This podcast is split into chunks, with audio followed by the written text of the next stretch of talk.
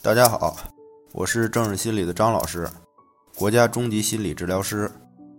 对于身心健康担心生病，在强迫观念、焦虑抑郁中是广泛存在的，就是精神的焦虑和躯体的不适是共存的。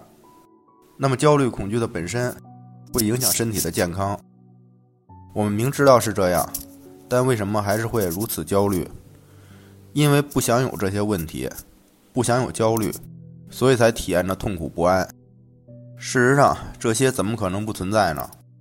这也就是为什么我们明明知道没危险，但就是控制不住的担心。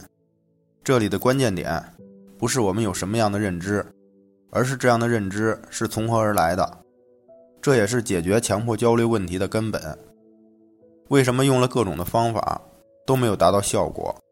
问题在于你试图用方法达到效果，所以都是徒劳。因为方法只是工具，你明白吗？当我们理解了这些，对待很多问题也就泰然了。所以，心理治疗的过程并不是改变什么，而是一个探索的过程中获得成长，可以理解为是体验。这就是为什么很多人用了很多理论，做了很多，而并没有什么改善。